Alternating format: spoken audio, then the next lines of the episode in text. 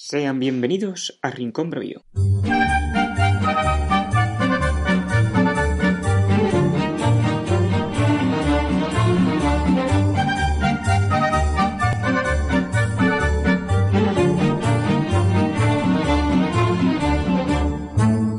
Nuevamente nos visita una gran periodista y escritora. Hablamos con una mujer sin miedo a decir lo que piensa y a la que nadie ha regalado nada. Una de esas personas a las que tanto nos gusta dar voz, de las que quedan pocas y que tanta falta hacen. Además, nuestra protagonista es una de las mejores autoras de novela histórica de nuestro país. Charlamos con Isabel San Sebastián.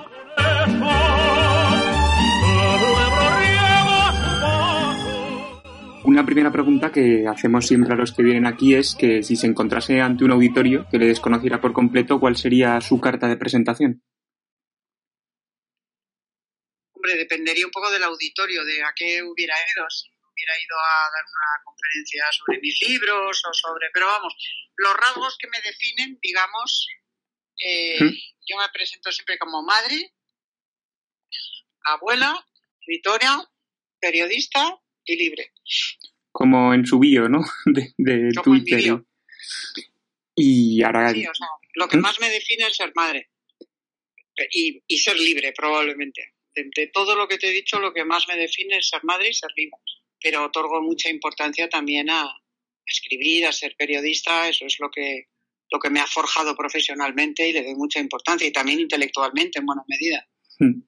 bueno, pues vamos a hablar primero un poco con, con la Isabel más escritora, digamos, y ha escrito novelas sobre distintas etapas históricas, pero su lugar más común es la Edad Media, seguramente. ¿Por qué le atrae tanto este periodo? Pues por varios motivos. Primero porque es determinante en la historia de España. España se forjó en la Reconquista. Eh, es, sin duda ninguna. España tiene una herencia grecorromano-visigoda innegable. Fue, fue durante siglos una provincia importantísima del imperio. Eh, como tal, Hispania, después fue un reino, el reino visigodo. Eh, después eh, sufrió la invasión eh, musulmana y durante los ocho siglos que, que duró la, la reconquista, la recuperación de esa unidad eh, territorial y religiosa, se forjó la personalidad de España, que es muy distinta de la del resto de países de Europa.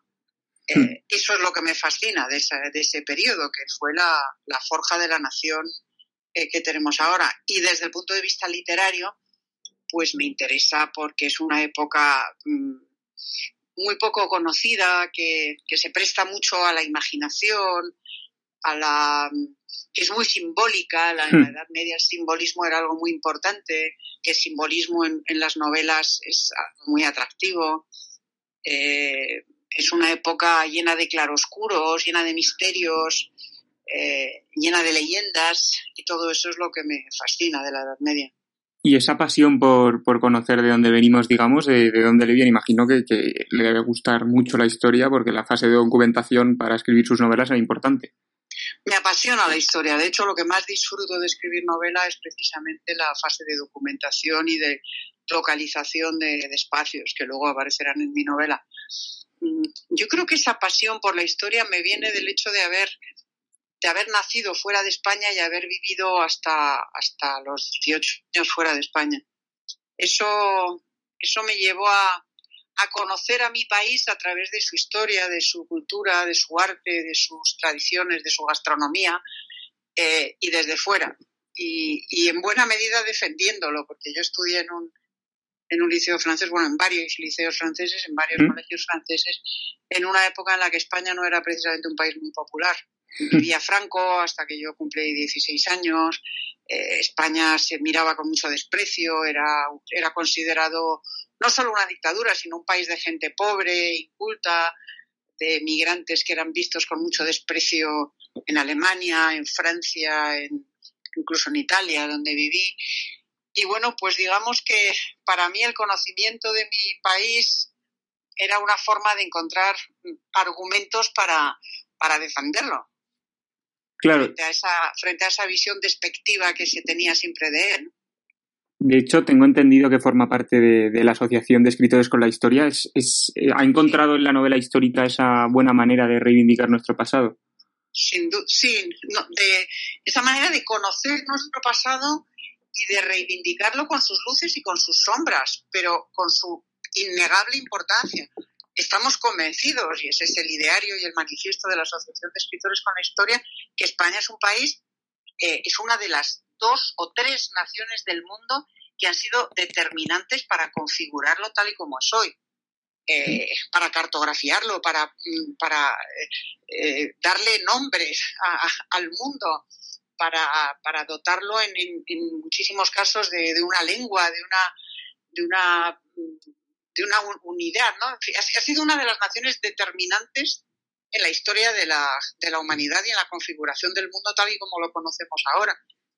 Y eso evidentemente no se hace sin sombra, o sea, ningún imperio se forja eh, sin lucha, pero en el caso de España son muchísimas más las luces que las sombras. Y a través de la asociación lo que pretendemos es precisamente dar a conocer una historia que últimamente, siempre, pero últimamente de forma especial, está siendo manipulada, está siendo mm. tergiversada y está siendo utilizada con fines políticos absolutamente espurios. Y nosotros intentamos, pues las novelas, las conferencias, los ciclos que organizamos, intentamos recuperar, rescatar la historia de España, la historia verdadera, la historia real de España. la historia, en definitiva. No la caricatura que se quiere hacer ahora de, España. Se, lo iba a preguntar más adelante, pero ya que, ha salido el tema, ha afirmado que, juzgar el pasado con criterios y valores actuales es el colmo de la estupidez. ¿Por qué cree que, o sea, cree que la nueva izquierda, esta moderna que, vivimos hoy en día, tiene un, límite en esa decadencia intelectual que están llevando a cabo? creo que la nueva izquierda, desde, desde el final del franquismo, porque antes no era así, desde la, incluso más tarde, desde, realmente desde Zapatero, porque antes no era así, tiene eh, un, un, auténtico, una auténtica hispanofobia. O sea, creo que, que está construyendo su mensaje ideológico a base de asumir todas las leyendas negras que los enemigos históricos de España han escrito sobre España durante dos siglos por lo menos la historia de España la escribieron franceses e ingleses y evidentemente la escribieron eh, de manera a quedar ellos bien y hmm. España mal, ¿no? Y la izquierda, la nueva izquierda, ha comprado esa leyenda negra y, entiende España o, o, denuestra España como una forma de reivindicar su, su ideología, lo cual es una imbecilidad que, además solo ocurre aquí en España. Ninguna izquierda del mundo eh, denuestra su propia historia, excepto la nuestra. Y la izquierda republicana, la izquierda que, de la que ellos tanto hablan, pues sé, Claudio Sánchez Albornoz, que era un republicano insigne que murió en el exilio, jamás habría suscrito las, las memeces que se dicen ahora sobre el pasado español y sobre la necesidad de pedir perdón poco menos que a media humanidad, ¿no? Eh, ¿Por qué lo hacen? Pues lo desconozco, pero efectivamente juzgan el pasado con valores actuales. Y eso es una, aparte de ser una imbecilidad, eh, solo conduce a la melancolía. Hmm. Yo en mis novelas, por ejemplo, hablo constantemente de esclavitud, de cautivos, pues porque en la Edad Media el perdedor era esclavizado, era lo normal, a nadie le escandalizaba la esclavitud, era el destino de los perdedores desde la más remota antigüedad, desde los primeros homínidos pretender que ahora, o sea, que ahora no se escandalice la esclavitud está muy bien, pero no te puede escandalizar la esclavitud del siglo XIV o del siglo XV, porque entonces era lo normal. No puedes juzgar la izquierda. De la misma forma, pero otro día se lo decía a una chica en, una charla con, lectores. Por ejemplo, esta, esta costumbre nuestra de aparcar a los abuelos en residencias, ¿Mm? A, los que nos precedieron en, el, en, la historia del mundo, no solo de España, sino de cualquier lugar del mundo, les habría escandalizado profundísimamente. Que la gente joven renunciara a cuidar de sus mayores, que los abuelos fueran encerrados en, en aparcamientos de abuelos, que no se les respetara, que no se tuviera en cuenta su criterio, etcétera, etcétera, habría escandalizado profundísimamente desde los, desde los mm, hombres de las cavernas, pasando por los griegos, los romanos, los musulmanes, todo el mundo, todas las civilizaciones que en el mundo han sido y, todos los, y en todos los tiempos. Siempre se ha respetado a la, a la gente mayor, a la gente anciana y se le ha cuidado hasta, hasta que llegamos nosotros, que nos consideramos el colmo del progresismo y del progreso y ya ves, Bueno, volvamos a, sus novelas un momento. Eh, uno de sus personajes más importantes es Alana de Cuaña. ¿Cuánto de la personalidad de Isabel San Sebastián podemos encontrar en, en ese personaje? Mucho. Hay un, hay un elemento que está en Alana y que está en prácticamente todos mis personajes, que es la condición de nómada. Yo tuve una vida muy nómada ¿Mm? hasta los 20, muchos años, hasta los 27 años, por, razones ajenas a mi voluntad. Y, eso es algo que está en todos mis, en todos mis personajes y en particular en Alana de Coaño, ¿no? a través de su, su, viaje a Córdoba como parte del tributo de las doncellas, después su viaje a Compostela, es un personaje que siempre está itinerando de aquí para allá, ¿no? Eso, eso tiene mucho de mí. También tiene mucho de mí su, su afán de, libertad, de, hmm. de, configurar su, propia, su propio destino, de decidir su propio destino y no, no dejar que nadie lo decida por ella, ¿no? Eh, sin por ello ser una feminista eh, completamente fuera de, espacio de su marco temporal, ¿no? Alana de Coaña es una mujer astur, es una mujer tributaria de las culturas matriarcales que imperaron en la cornisa cantábrica durante muchos siglos y eso es lo que le da esa fortaleza y esa determinación. por eso es un personaje verosímil, no es un personaje descontextualizado ni es una ni es un anacronismo conceptual en absoluto, es un personaje perfectamente verosímil en el, en el, en el espacio y en el tiempo en el que yo la, retrato. ¿no? Se preocupa por sus hijos, cual nos parecemos mucho, también ella es madre y, y se preocupa por sus hijos, de hecho va con el rey a Compostela en busca de su hijo, del cual no tiene noticias desde hace tiempo, etcétera, hmm. etcétera. Al, final es, es, casi otro hijo suyo. No, sé, las novelas son, hombre, no, no son hijos, porque a los hijos se les quiere incondicionalmente y a las novelas no. Pero bueno, son creaciones de uno, ¿no? Son, son mucho más creaciones las novelas que los hijos, porque los hijos no, no, dependen tanto. Y, luego ellos se echan a andar y siguen su propio camino, afortunadamente.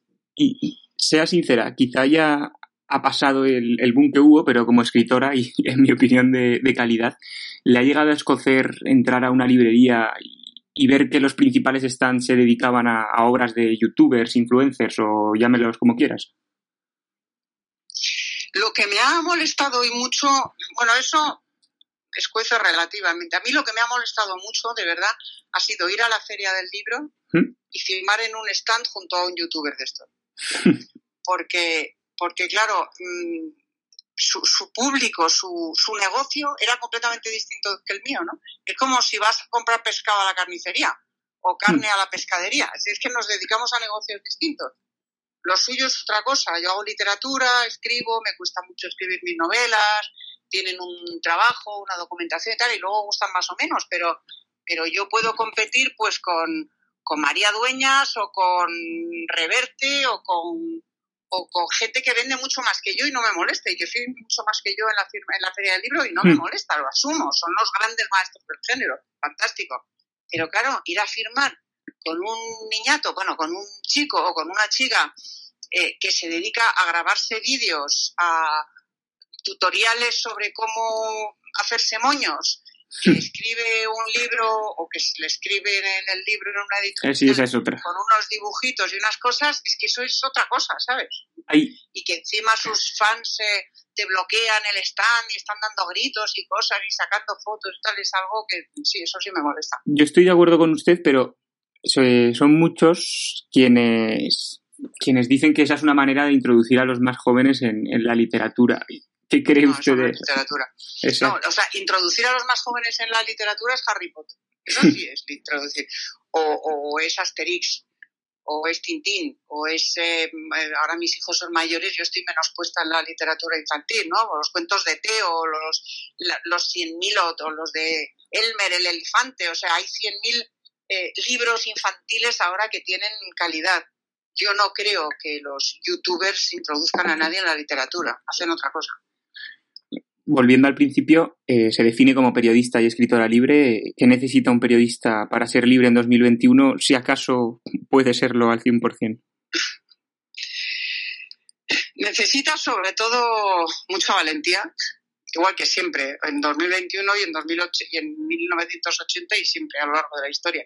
La, la libertad se paga, la libertad cuesta muy cara, muy cara. Mm. Eh, al igual que la independencia, decía Indro Montanelli, que es el periodista a quien yo más admiro y he admirado en mi vida, decía, la independencia siempre es posible, pero tiene un precio, y el precio es alto. Y no me refiero a un precio metafórico, me refiero a un precio en dinero constante y sonante. Que te echen de los sitios, que te veten, etcétera, etcétera.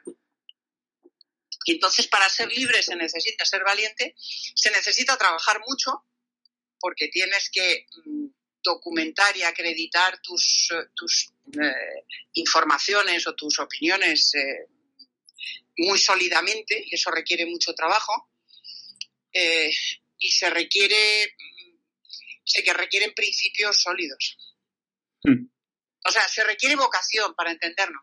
Si tú te dedicas al periodismo para salir en la tele porque quieres ser famoso o, o porque, o porque es una carrera facilona y, y no se te ocurría ninguna mejor, pues entonces mm, es muy difícil que vayas a pelear por tu libertad. Eh, se requiere vocación para ejercer el periodismo como auténtico contrapoder. Eso es el periodismo, en mi opinión. Si lo que quieres es salir en la tele o ser famoso, es mucho mejor presentarse a un reality y saltar a la fama. Y además vas a cobrar mucho más dinero y vas a, va a ser mucho más fácil. Sí, totalmente. O también se pueden hacer youtubers. Eh, o, YouTube, o hacerte youtuber y hacer tutoriales sobre, yo qué sé, sobre cómo jugar a un videojuego o cómo hacerse moños o cualquier otra cosa, o cómo bailar salsa. Hay tutoriales de todo tipo. Todos los caminos llevan a Santiago y también en 2021 a la ofensa. ¿Es posible hacer le iba a preguntar periodismo, pero ya, no periodismo, cualquier cosa hoy en día sin recibir críticas de unos u otros, críticas furibundas, la mayoría de ellas. Pues supongo que no, supongo que cuando te pones de alguna forma en el escaparate por tu quehacer, eh, siempre, siempre, vas a cosechar eh, eh, alabanzas y críticas, y la crítica forma parte del juego y hay que aceptarla. Lo que pasa es que una cosa es la crítica y otra cosa es eh, la, grosería, el insulto. Hmm. Eh, yo cuando, cuando me critican en, Twitter o en Instagram, pues lo acepto. Cuando alguien se pone faltón, no hace falta que, que requiera el insulto explícito, pero cuando alguien me dirige palabras con el ánimo evidente de ofender, lo bloqueo y aquí paz y es gloria. ese tipo de, de, actitud no me, no me no me hace ninguna mella, no ya tengo la, la piel muy gorda, ¿sabes? he pasado por etapas muy duras con amenazas a mi vida, etcétera, etcétera, mm. con lo cual la, grosería me, molesta, bloqueo, pero no me no hace mella. El, problema yo creo es que todo se ha politizado ¿no? y, llevado al extremo. Usted, eh, además de, como estamos diciendo, de, periodista, de opinadora, es, escritora de temas que nada tienen que ver con la política, pero ¿le consta haber perdido lectores o, haber dejado de ganar por opinar de, de la realidad que le rodea? Sí, me consta que hay mucha gente a la cual le podrían encantar mis novelas, que son novelas históricas, novelas de aventuras, novelas que no tienen absolutamente nada que ver con la política, que jamás se comprará un libro mío por puro sectarismo. Hmm.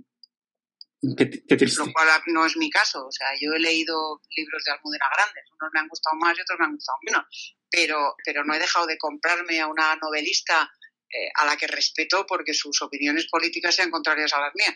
Sí, que saber o diferenciar. o, a, pues, otras muchas, ¿no? Pero, pero bueno, en mi caso me consta, incluso ha habido gente que me lo ha dicho. Yo jamás me habría leído un libro tuyo, me regalaron y al final no y me ha encantado y luego me he leído más. Pero vamos, hay mucha gente que es que ni regalado ni de ninguna forma se leería un libro. Es un hombre y... y simple sectarismo.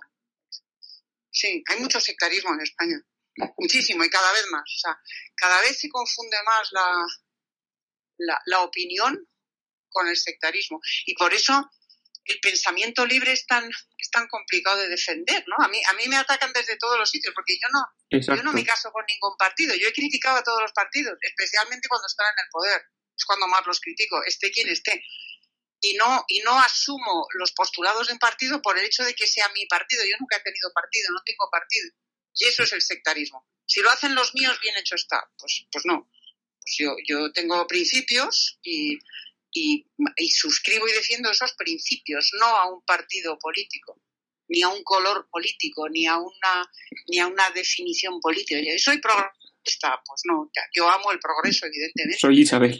Eh, soy feminista, pues hombre, desde luego siempre he defendido a la mujer, siempre he, hecho lo posible y lo imposible por, por dejar el pabellón alto y por conciliar a duras penas y por trabajar y por ser independiente, etcétera, etcétera. Ahora, mm, me coloco detrás de la bandera de Irene Montero y digo las chorradas esas de los niños y les niñas, pues no, evidentemente no.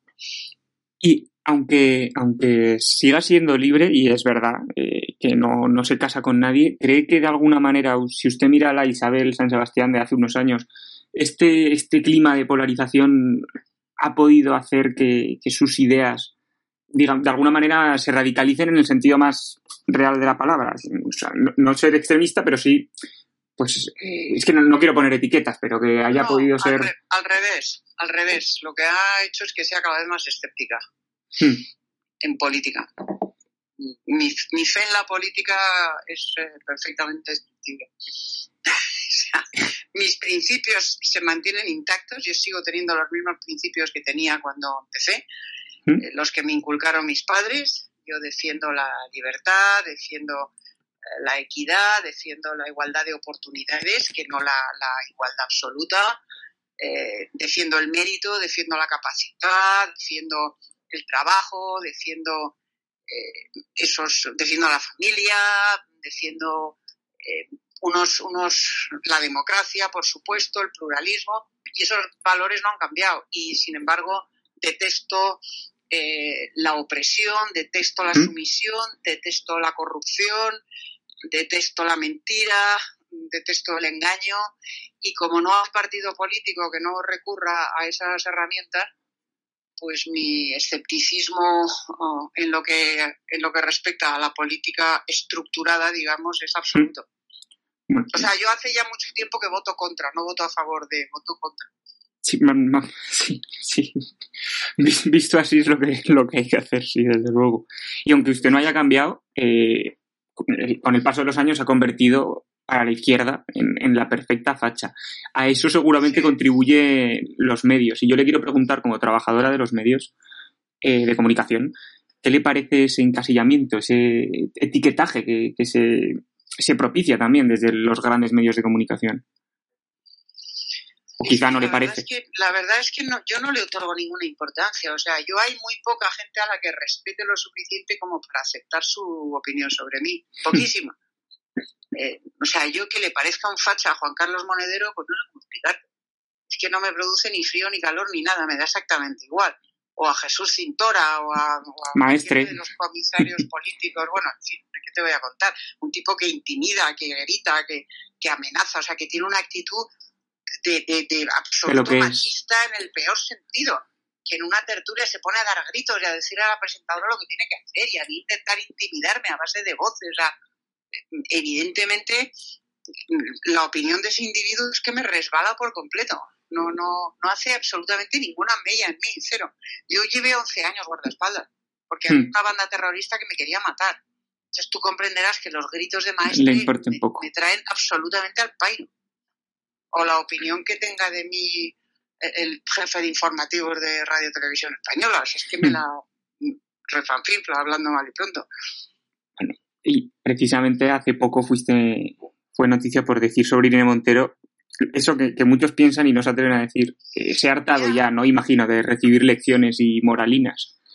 Bueno, es que, eh, a ver, es que yo, yo tengo ya una edad, yo soy abuela, ya mucha honra y, y felicidad cuando yo empezaba en esto del periodismo, eh, nadie, ninguna mujer con un mínimo de, dignidad y de sentido de la, del decoro habría aceptado eh, ser ascendida por ser la señora D.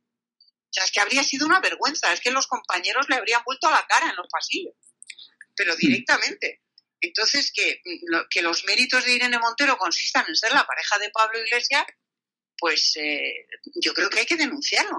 Es que esta señora no tiene ningún otro mérito aparte de ese. ¿Usted cree que...? Ninguno, no tiene currículum, no tiene carrera, hmm. no tiene, no, tiene nada. Tiene, ese ha sido su mérito. Y eso hay que denunciarlo, pero es que me daría igual, que yo fui muy crítica con Ana Botella, pero bueno, Ana Botella por lo menos tenía una oposición, había ejercido, fue candidata, ganó unas elecciones, o sea, no fue catapultada directamente a un ministerio sí, sí, por ser señora D. Es que es una cosa vergonzosa. Y esto no lo podemos saber porque no somos adivinos, pero usted cree, por simple curiosidad, porque yo me lo pregunto a veces, eh, ¿cree que Irene Montero o, o tantos ejemplos como ella hay, ellos se piensan que han hecho más logros o tienen asumido y le da igual que están no, no, no tengo ninguna duda.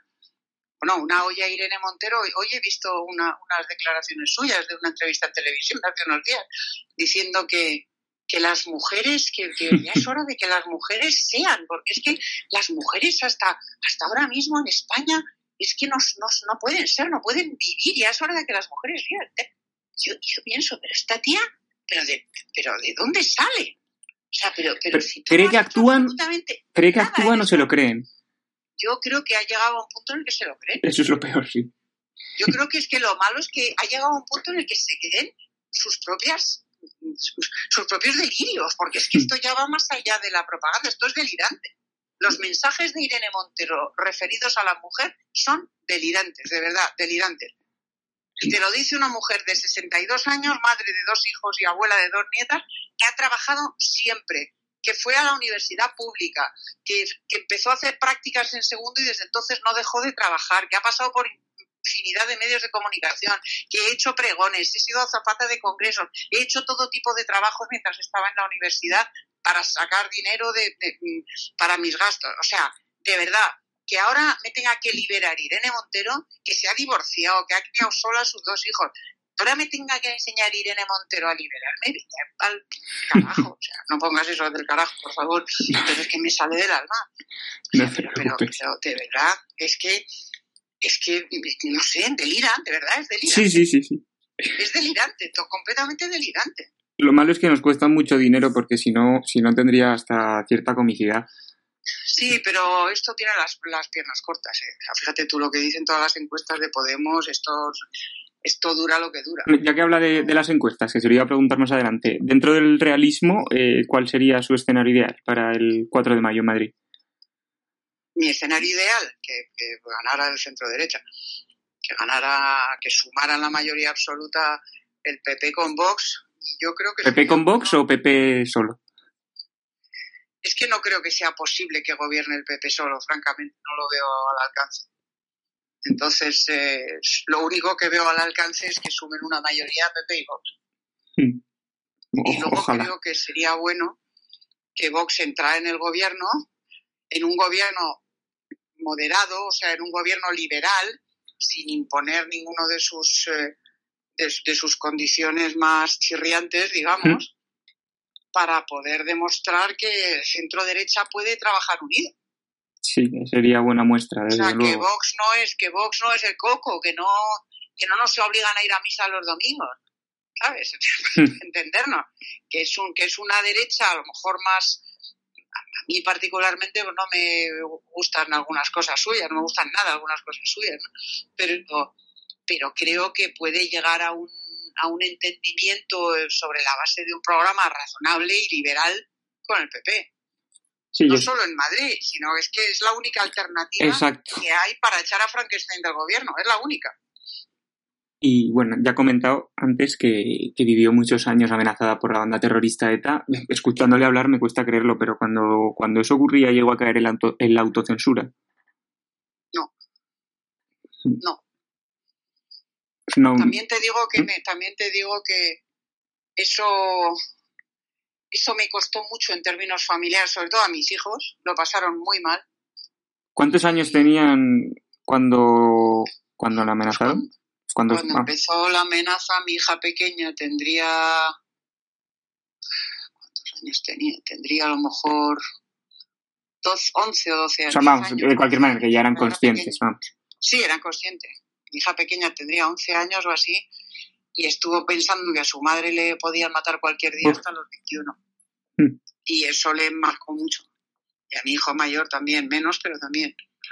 Y, y te soy muy sincera, o sea, de haber sabido que esto iba a acabar como está acabando, que, el, que Marlaska iba a estar soltando a cinco asesinos cada semana, que ahora los van a terminar de soltar el gobierno vasco, que el propio PP se iba a rendir y no iba a hacer absolutamente nada para impedir este chalaneo, eh, vamos, o sea, ni de coña hubiera sometido a mis hijos a lo que pasaron. Ni de coña. Todo para nada, parece. yo, yo, yo, me siento profundísimamente traicionada y yo no, y a mí no me mataron. No quiero ni pensar cómo se sienten las personas que han perdido un padre, a un hijo, a un marido, a un hermano, en fin, no me lo puedo ni imaginar.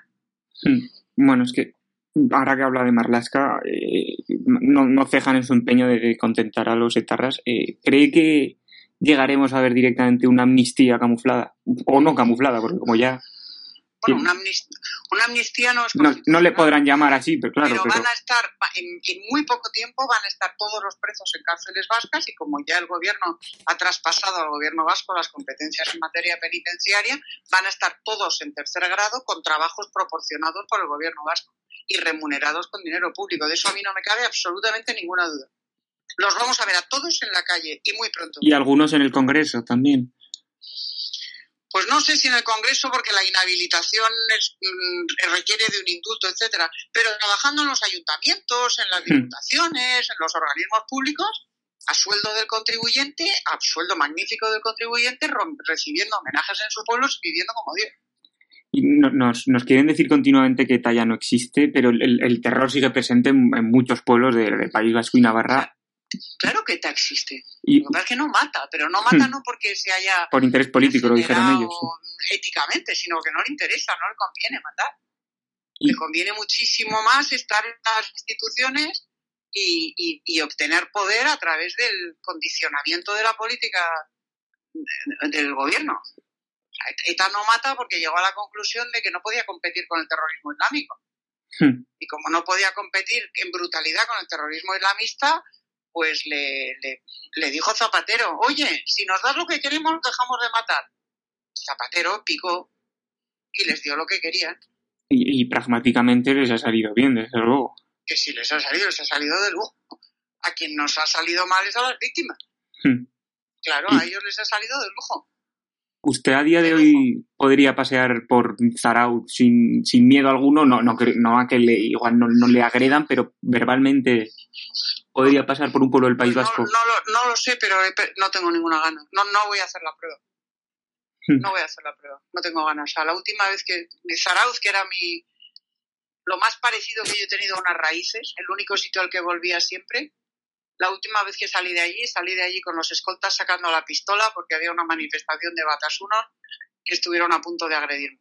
¿No ha vuelto? De agredir al grupo con el que estaba. No he vuelto ni pienso uh, volver. Qué duro sí, no, no pienso, no tengo ganas, no tengo ganas de ir a, a Zarauz ni al único sitio que voy de vez en cuando es a Bilbao, pues porque todavía tengo allí buenos amigos y, Hmm. y algunos primos y gente a la que quiero. Y de ahí al final que allí está enterrado mi abuelo y bueno, pero, pero tampoco me tengo muchas ganas. Pero vamos, fuera de allí no, no y a Pamplona también, pero Pamplona es otra cosa. Pero a, a Zarauz no volveré nunca, nunca, jamás, lo tengo claro, nunca no tengo ganas. No sé si podría pasear tranquilamente o no, pero no, no voy a hacer la prueba, no me apetece. Bueno, bueno cambiando de tema, eh, están continuamente ahora desde la derecha más social, digamos, hablando de, de librar esta batalla cultural. Eh, ¿Cree que es ganable? Por supuesto, pero bueno, la, la, las únicas batallas perdidas son las que no se dan. Claro Mm. que se puede ganar la batalla, pero para eso hay que darla. Pero resulta que en España están todas las televisiones en manos de la izquierda, entre otras razones, porque los gobiernos de la derecha se las han dado y porque los empresarios potentes que tienen dinero y que podrían invertir en hacer un proyecto televisivo potente alternativo, no lo hacen.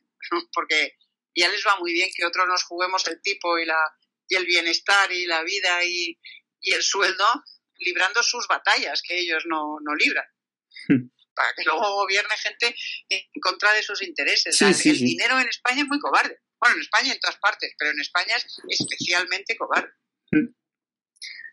Eh, la reconquista es, es, una de sus fases preferidas, ¿no? Ya lo hemos dicho. Eh, en España, en alguno de los políticos que, que, que actualmente hay, ve un, un, posible héroe, por así llamarlo, que pudiera capitalizar esta, esta no, batalla en la política. Gusta, no me gusta que se politice la reconquista. Esto que hace Vox con la reconquista no me gusta. La reconquista tuvo sentido en su momento y en su contexto histórico y no, es extrapolable. No, no, me, no me gusta que se utilice la historia con fines políticos partidistas.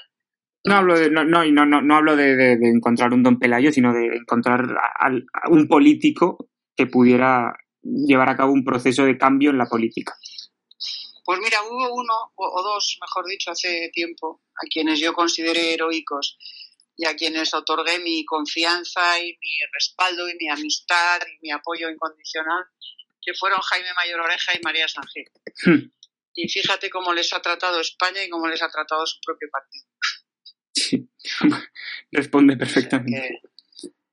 Bueno, y para ir acabando, de todas sus obras, ¿cuál, cuál recomendaría a Pablo Iglesias y Sánchez?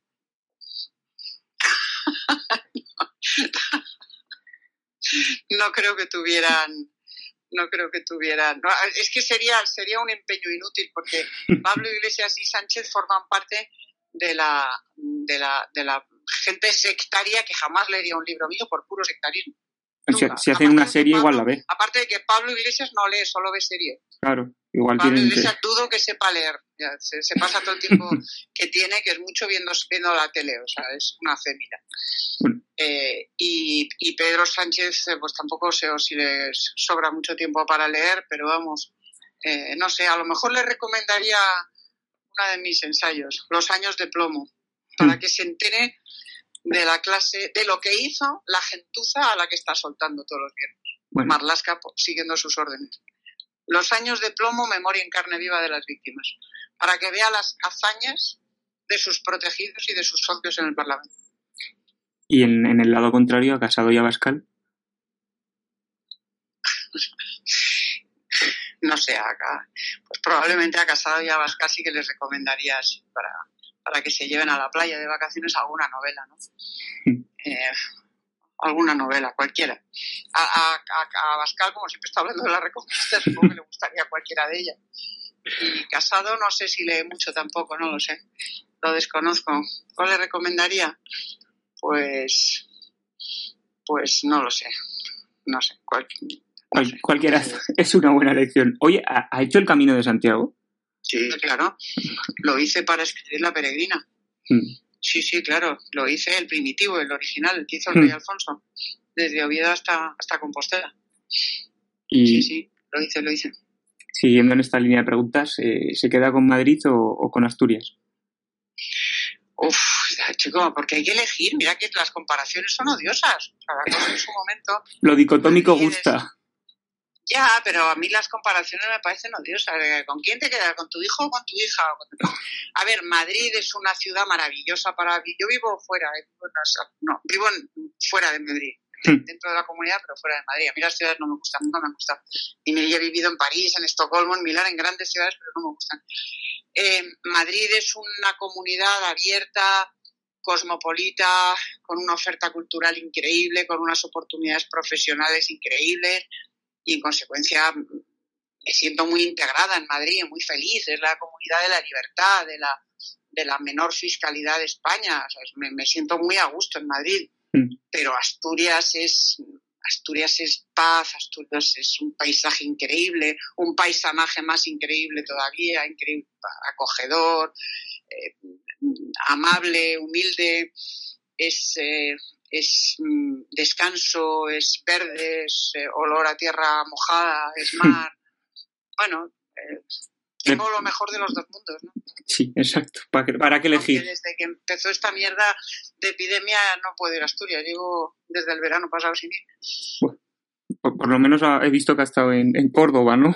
Puede moverse un poco por su oficio. Bueno, por, por trabajo, sí. Sí. Fui a un congreso en Córdoba maravilloso en la mezquita y disfruté muchísimo y, en Alcalá Real, sí, sí.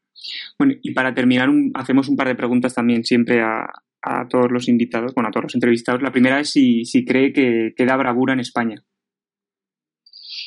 Bueno, quedan toros de Lidia, ¿no? de momento, ¿eh? Todavía. Todavía quedan, sí. Y luego las otras dos preguntas finales que hacemos. La primera es que, ¿qué sería lo más parecido al, infierno para Isabel San Sebastián? Lo más parecido al infierno sería una, unos grandes almacenes el primer día de rebajas atestados de gente. o sea, un sitio lleno de gente para mí es el infierno. ¿Y lo más parecido al paraíso? calor, peor todavía. Lo más parecido al paraíso, pues eh, Asturias, un bosque. Estaba pensando en eso. Un hayedo asturiano en otoño o en primavera con un día de sol eh, y, la proximidad de mis, de mis seres queridos, de mis hijos y de mis nietas.